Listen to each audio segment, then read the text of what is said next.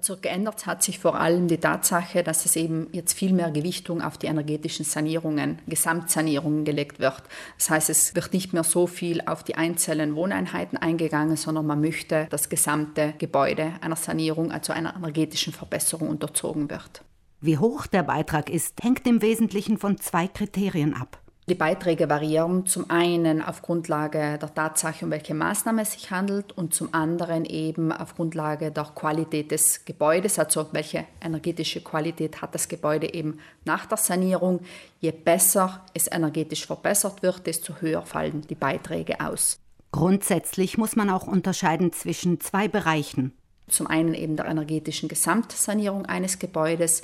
Hier liegen die Beiträge zwischen 40 und 80 Prozent. Das heißt, 80 Prozent werden vergeben beispielsweise für Gebäude mit mindestens fünf Einheiten und mindestens fünf Eigentümern.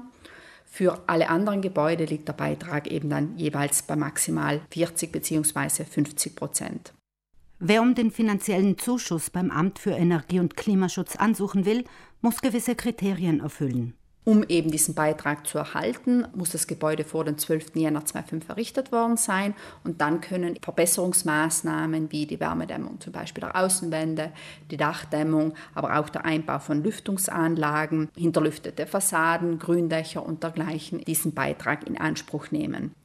Ebenso in diesen Anwendungsbereich fällt die Photovoltaikanlage, in diesem Fall aber die Photovoltaikanlage, welche für den gemeinschaftlichen Strom genutzt wird. Zu all dieses wäre eben dem Bereich energetische Gesamtsanierung zuzuordnen. Außerdem gibt es noch verschiedene bauliche Einzelmaßnahmen, für die Hauseigentümer um einen finanziellen Beitrag ansuchen können.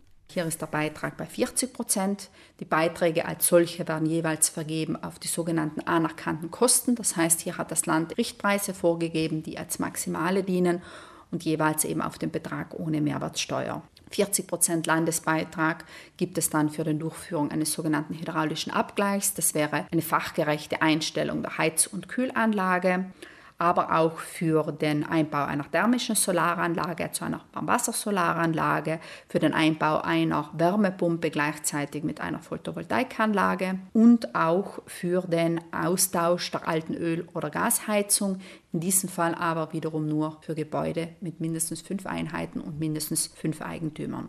Mit 40 Prozent der zulässigen Kosten bezuschusst wird ebenfalls der Einbau von Photovoltaik- und Windkraftanlagen, aber in diesem Fall nur all jene, die eben außerhalb des öffentlichen Stromnetzes sich befinden und eben ein Anschluss nicht möglich wäre oder einfach zu kostenintensiv wäre.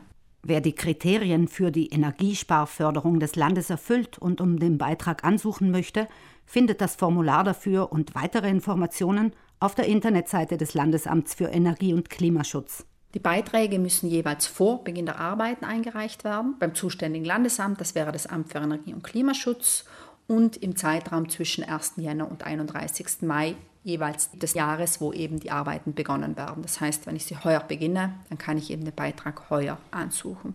Weitere Tipps und Links zur Energiesparförderung des Landes hat die Verbraucherzentrale in einem Infoblatt zusammengefasst. Sie finden es online auf der Homepage der Verbraucherzentrale oder in jeder ihrer Niederlassungen und auch im Verbrauchermobil.